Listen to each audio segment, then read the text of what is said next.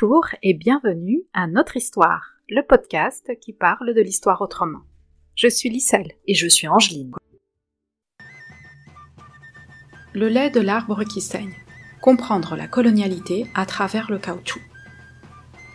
Épisode 2. Exploitation et génocide.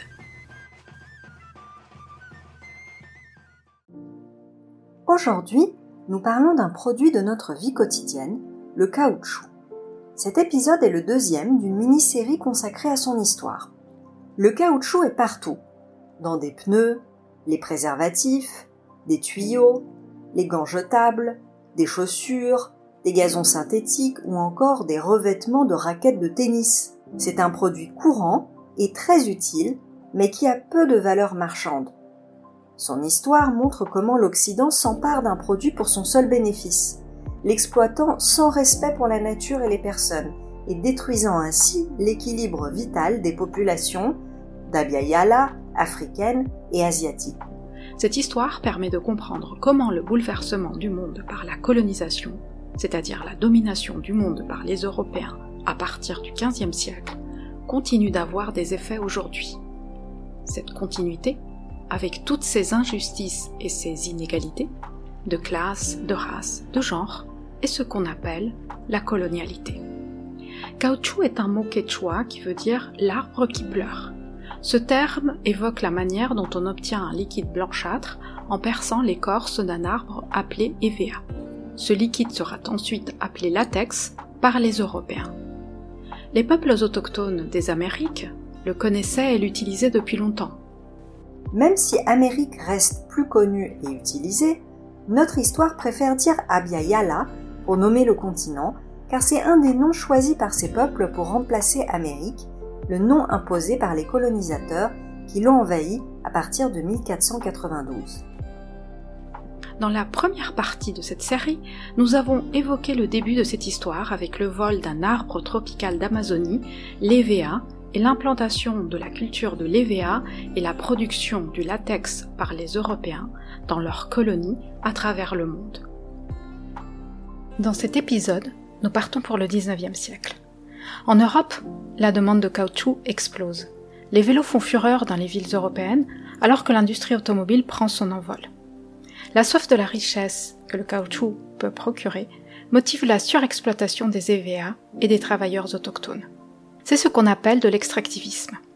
Au Pérou, deuxième producteur de caoutchouc au début du XXe siècle, on passe d'une production de 400 tonnes de latex en 1840 à 60 000 en 1905, c'est-à-dire une multiplication par 150 en l'espace de 65 ans.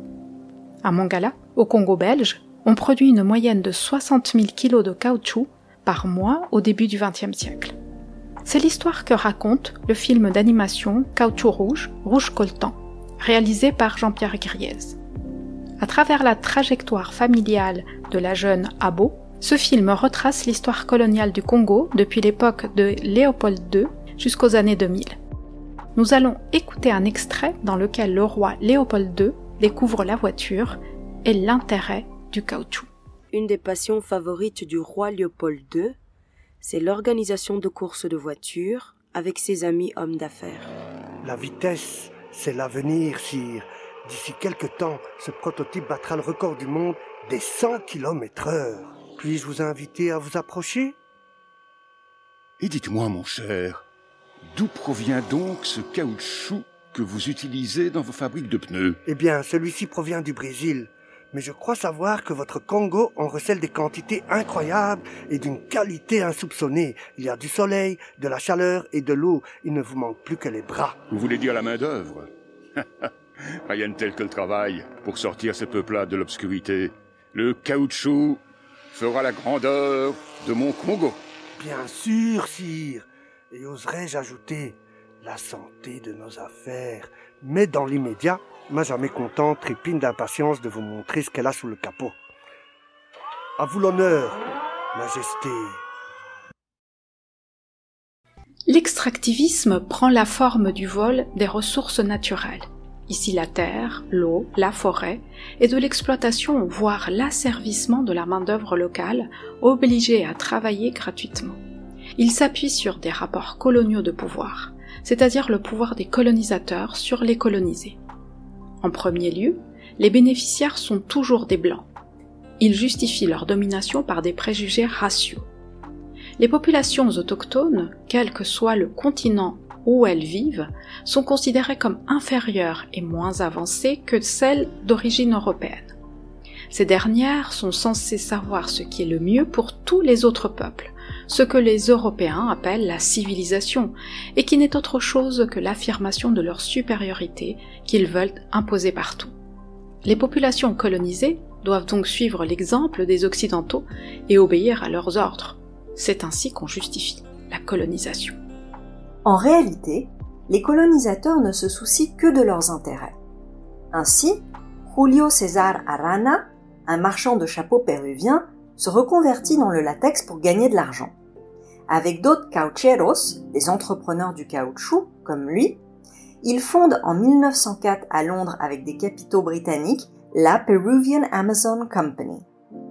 En six ans, l'entreprise qu'il dirige et qu'on nomme aussi Casa Arana gagne un million de livres sterling. Au Congo, l'État belge vise aussi le jackpot. Les plantations Yangabi Gazi lui rapportent plus de 2 millions de francs en 1925. Cet enrichissement se fait au prix de la surexploitation des EVA et surtout de l'asservissement des êtres humains. Les forêts sont épuisées et les autochtones obligés à travailler de plus en plus durement. En 1911, au Congo français, il fallait 38 heures de travail, 4 journées de travail, pour obtenir un kilo de latex. La pression devient encore plus intense à la fin du XIXe siècle. En Amazonie, la demande est telle que les Européens manquent de bras, d'autant plus que les peuples colonisés les fuient et se rebellent. Pour contrer ces résistances, les Occidentaux sont prêts à tout. Ils font des razzias pour capturer des esclaves. C'est ce qui se passe dans la région du Putumayo, en Amazonie, comme le rapporte un journaliste anglais. Je connais ces parties de chasse. Je les ai vues plus d'une fois. Un village autochtone situé dans la forêt. Une vingtaine de caucheros l'entourent. Il n'y a pas de lutte. C'est une sorte de chasse au lapin, bien que plus facile. Tous les adultes sont assassinés et les enfants enlevés. Cette méthode, qui sert à augmenter la main-d'œuvre là où elle vient à manquer, très pratiquée aujourd'hui, même si les prix augmentent, car les Indiens diminuent. On paie, pour un jeune homme sain et fort, jusqu'à 50 livres. Au même moment en Afrique, la situation n'est guère meilleure, comme dans le cas du Congo belge.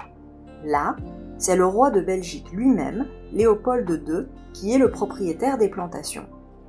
Au pouvoir depuis 1865, le roi des Belges cherche à accroître son pouvoir politique, économique et culturel par l'acquisition de colonies. Pour ce faire, il crée en 1876 l'Association internationale africaine, puis l'Association internationale du Congo, qui cache la colonisation derrière des expéditions soi-disant scientifiques et philanthropiques, on dirait aujourd'hui humanitaires.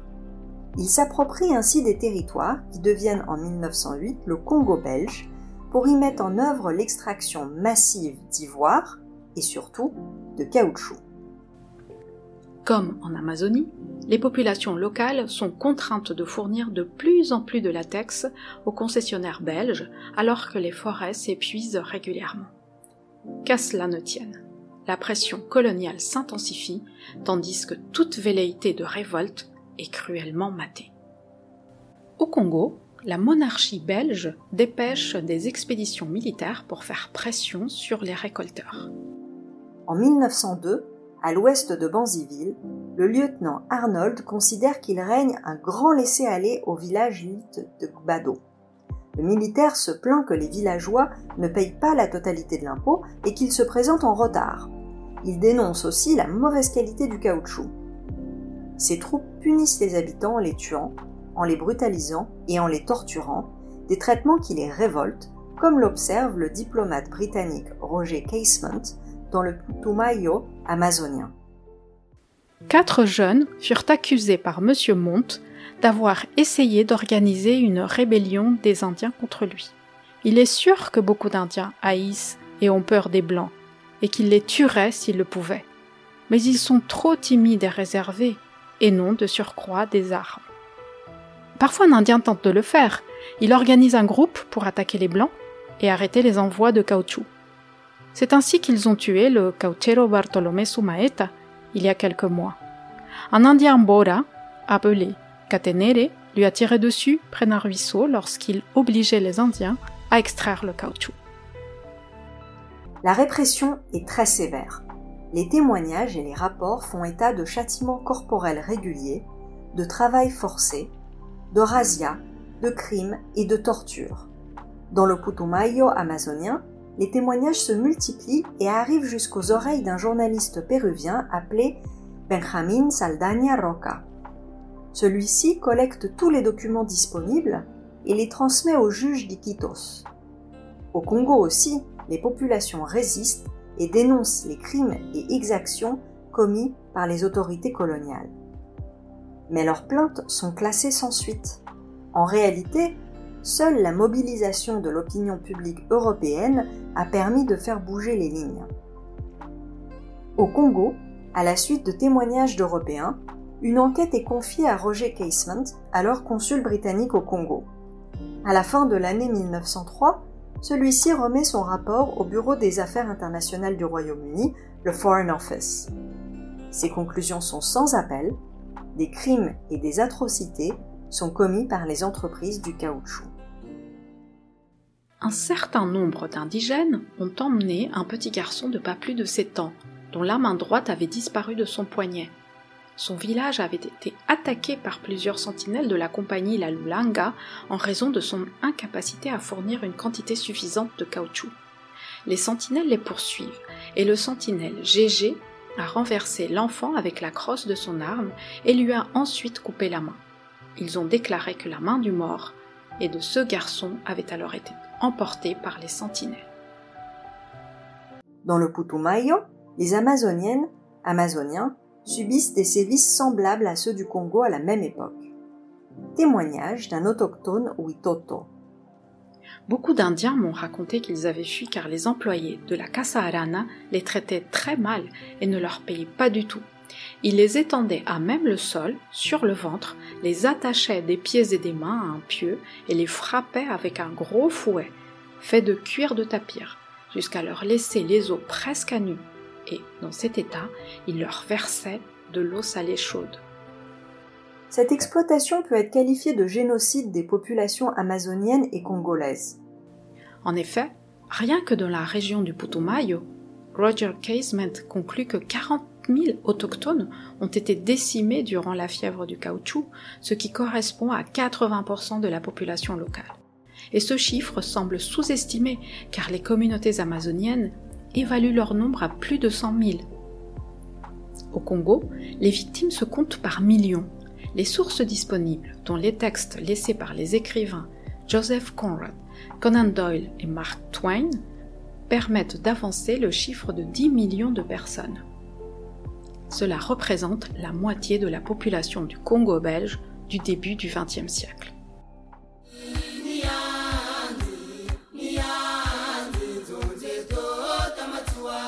ushe n'abaganga tari mu mamba balosa yaya. Niyandi tuzonzela ekoma mpungwe niyandi niyandi niyandi nzonje tota matsuwa. Oh, niyandi kikuri kya ndombi niyandi kukongo niyandi tuzonzela ekoma mpungwe niyandi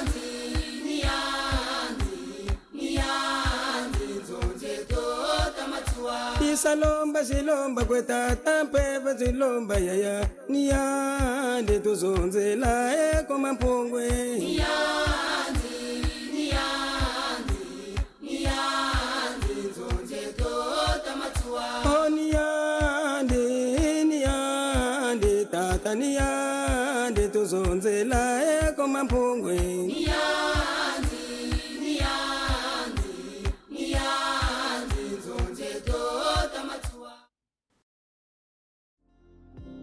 Que ce soit en Amazonie ou au Congo, la colonialité du pouvoir a signifié à cette époque la terreur.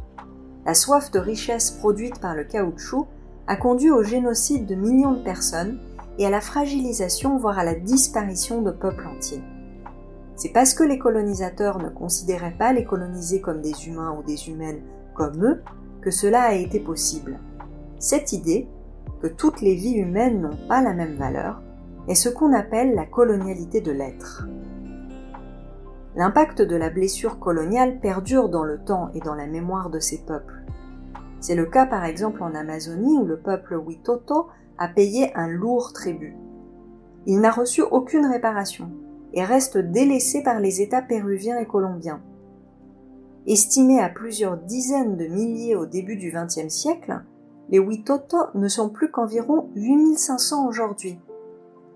Ainsi, la colonialité, ce n'est pas seulement une menace physique, c'est un épistémicide, c'est-à-dire que c'est l'extermination de manières d'être et de vivre, comme le montre l'autochtone Margarita Capojo dans sa thèse.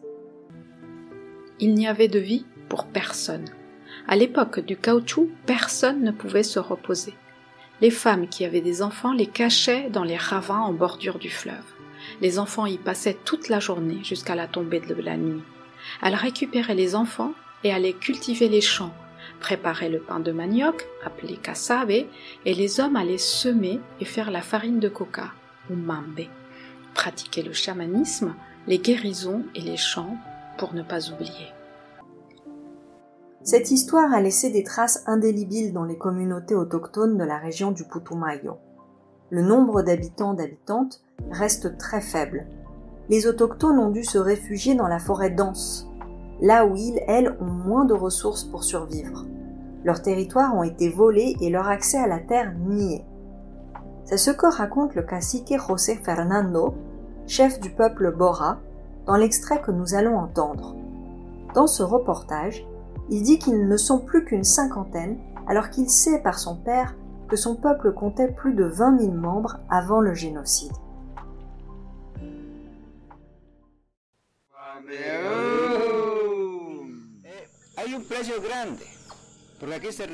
Nous avons payé un prix lourd.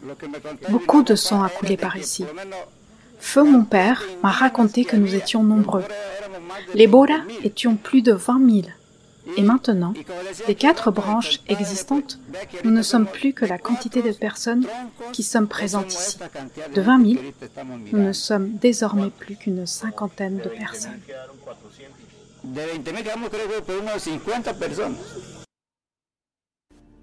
La course au profit ne s'est pas arrêtée avec la fin officielle des colonies, comme nous le verrons dans le troisième et dernier épisode de cette mini-série qui nous ramènera jusqu'à nos jours.